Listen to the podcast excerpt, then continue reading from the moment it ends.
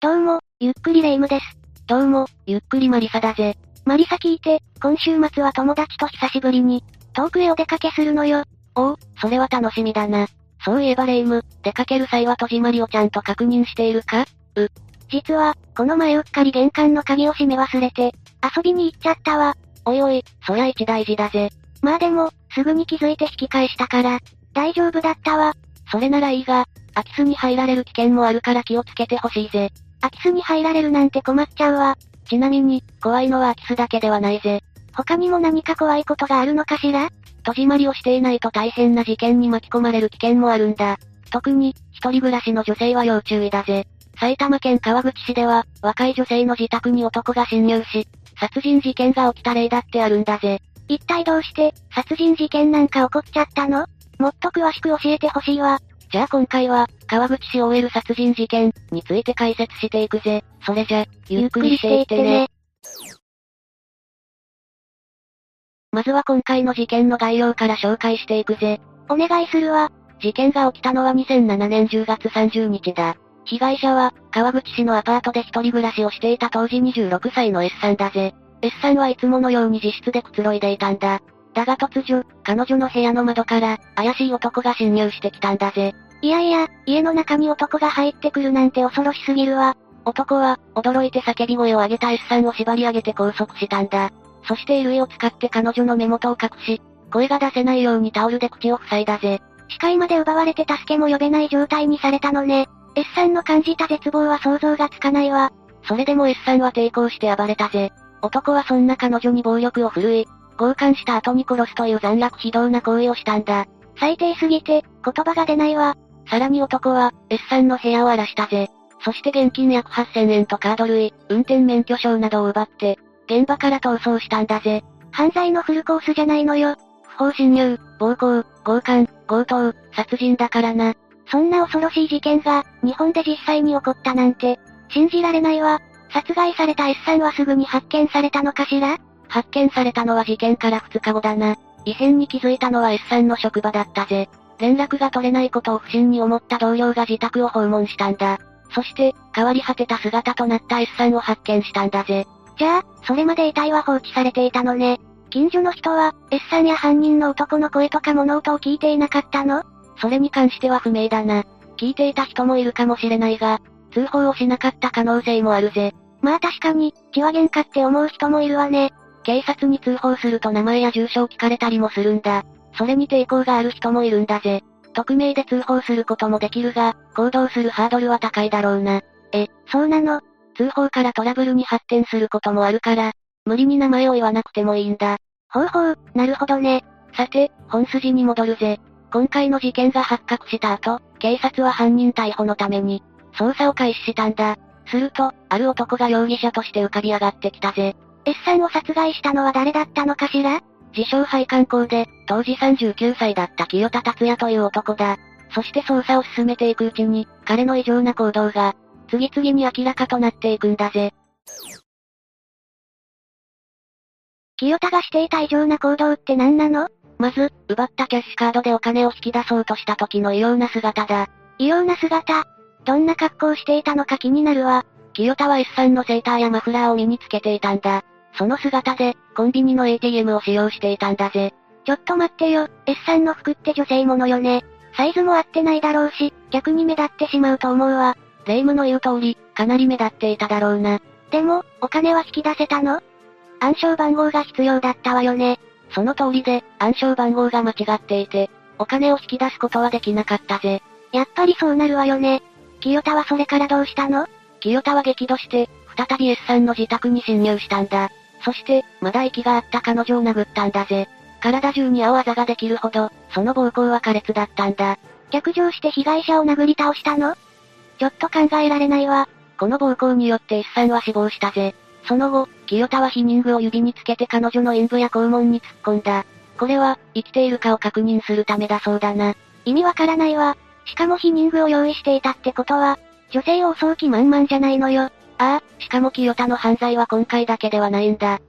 過去にも何かしていたの10年前に、歌舞伎町のキャバクラに押し入って、強盗事件も起こしているんだ。さらに過去2年の間に、5件の強姦強盗事件を起こしているぜ。元から問題のある人物だったってことじゃない。そうだな。さらに清田は、S さんと同じアパートの女性も襲っているんだ。S さんの事件が起きる約3ヶ月前の7月26日のことだぜ。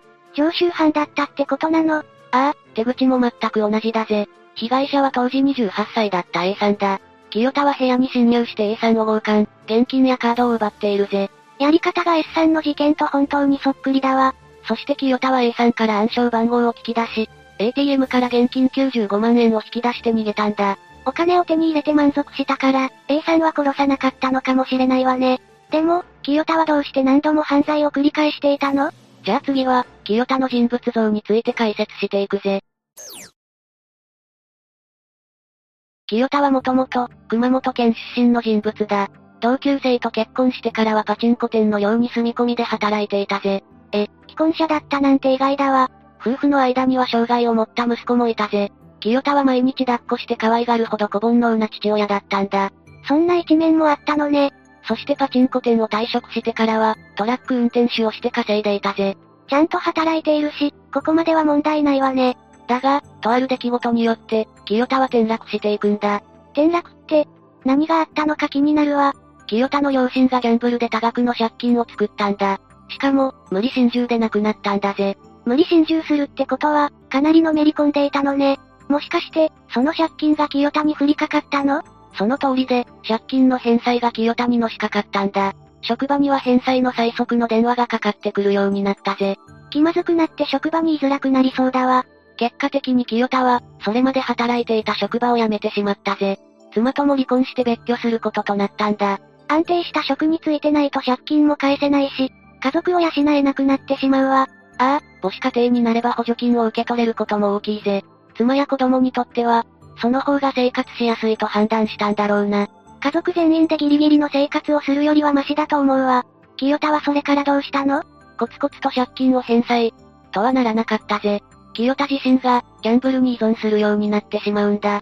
両親が借金を作った理由もギャンブルなのに、どうしてなのその理由は清田にしかわからないが、転職先の影響もありそうなんだ。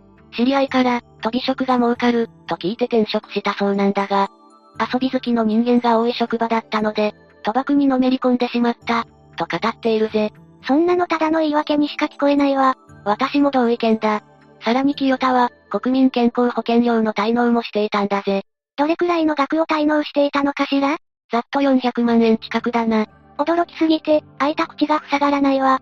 ちょっとやそっとの滞納じゃここまで膨らまないぜ。数年単位で放置していたんだろうな。定職にもついていなくて、借金もある人が払える額ではないわね。普通のサラリーマンでも、すぐに払うのは厳しいと思うぜ。清田は住む家もなくなり、ネットカフェに出入りするようになったんだ。ネットカフェ難民ってやつだわ。この頃になると、清田は闇金にも手を出していたぜ。そして金欲しさから女性を狙った犯罪を繰り返すようになったんだ。お金が欲しいだけなら、女性を強姦する必要なんてないわ。金を奪うだけでなく、性の吐け口として女性を狙っていたんだと思うぜ。抵抗されても力で勝てるという考えもあったんだろうな。最悪な思考だわ。借金を返すために真面目に働けばいいのに、犯罪に走る時点でおかしいぜ。呆れちゃうわね。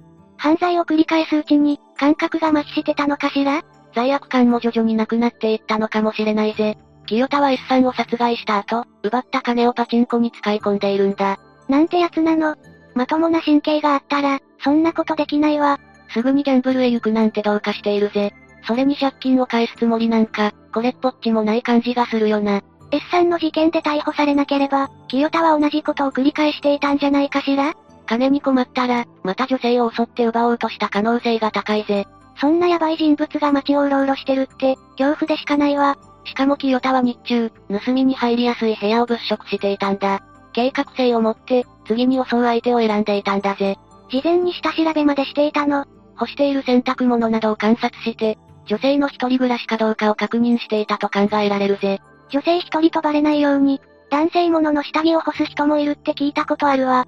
そういう対策をする人もいるよな。何にしても女性の一人暮らしは用心が必要ということだ。犯罪者に怯えて常に対策しないといけない状況に腹が立つわ。まったくだぜ。女性が安心して一人暮らしできないのは悲しいことだ。それで、清田は逮捕されてからどうなったのじゃあ次は、事件後のことについて解説していくぜ。さて、逮捕された後の清田だが、犯行自体は認めたぜ。なんか、含みのある言い方だわ。ああ、S さんに対する殺意については否定したんだぜ。ふむふむ、じゃあとっさに殺しちゃったってことなのそれは断言できないぜ。清田は S さんを殺害する際に、首を絞めながら顔面などを、執拗に殴っているんだ。これは検察から事件当時の状況を尋ねられて、清田が答えた内容だぜ。それだけ相手を痛めつけておいて、殺意がないなんてよく言えたわね。清田によれば、沢具 S さんを黙らせたい気持ちでやったそうだな。それから、殺害後は部屋のトイレで用を足し、ベランダから周囲を伺っているぜ。予定外の殺人の後にしては、冷静すぎないかしらこの時の気持ちについて、清田は、言葉にするのが難しい、と言っているぜ。一体、何を考えていたのか見当もつかないわ。でも、清田に上場借用の余地はないわね。 2008年11月12日に、清田の無期懲役が確定したぜ。あまりに身勝手な事件だし、当然だな。被害者は殺されたのに、犯人は塀の中で生きているってのが、なんとも後味悪いわね。私が裁判員だったら死刑を指示するわ。この裁判は、裁判員制度が施行される前に行われたんだ。裁判員による意見も反映される裁判なら、結果も変わっていたかもしれないぜ。そっか、裁判員制度って2008年にはまだなかったわね。開始されたのは2009年で、清田の裁判には間に合わなかったんだ。 1年違っていたら、無期懲役では済まなかった可能性もあるわね。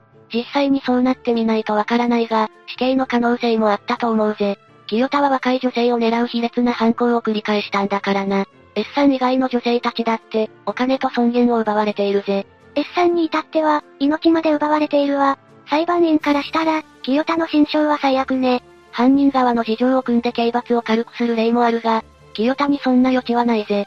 同情できるのは、親の借金を背負わされたところまでだわ。それ以降は全部自業自得よ。まったくだな。真面目に働いていればよかったんだ。というしかないぜ。こういう人間がまた出てこないことを願うしかないわね。さて、以上で今回の事件についての解説は終わりだぜ。今回も恐ろしい事件だったけど、犯人の行動がヤバすぎたわ。発見された S さんは延長コードや衣類で縛り上げられていたんだ。だが、その強さは尋常ではなく、S さんの体は反ってしまっていたんだぜ。そんなに強い力で縛っていたの。コンビニの ATM の話にも仰天したけど、それも驚きだわ。まあ、清田に関してはそれ以前の問題だと思うぜ。そもそも人からお金を奪うなんて考えが異常よね。自分より力が弱い女性を狙い、わざわざ下見してまで犯罪を繰り返していたからな。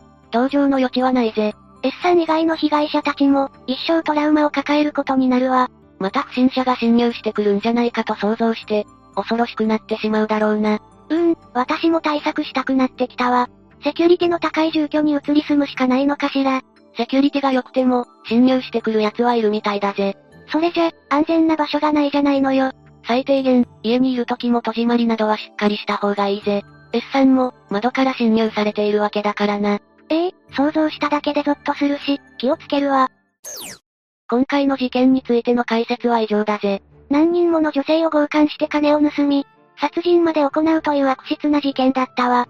自分の欲望を満たすためだけに行動してるって感じもしたわね。被害者が抵抗しようが叫ぼうが、お構いなしに清田は強姦したからな。しかも清田は、強姦について合意の上だったと話しているんだ。でっち上げにも程があるわ。子供でも、もう少しマシな言い訳をするよな。そもそも、不法侵入した時点で同意も何もあったもんじゃないぜ。本当に怖くなってきたわ。私も、変な人に対抗する武器を用意しようかしら例えばどんなものが欲しいんだ刀なんてどうかしらスパッと切って相手をやっつけることができそうだわ。そんなもの持っていたら、霊イムが銃刀法違反で捕まるぜ。じゃあ、マリサはどういうものがいいと思うの護身用の武器より、周囲に危険を知らせるものがいいと思うぜ。防犯ブザーなど、大きな音の鳴るものを部屋に置くのも一つの対策だ。そういう手もあるのね。それに、下手に対抗するよりも、逃げ延びることを優先した方がいいんだ。力ずくで武器を奪われたら、さらに最悪な状況になるわね。防犯ブザーにしておくわ。というわけで、今回は、川口市 OL 殺人事件について紹介したぜ。それでは、次回もゆっくりしていってね。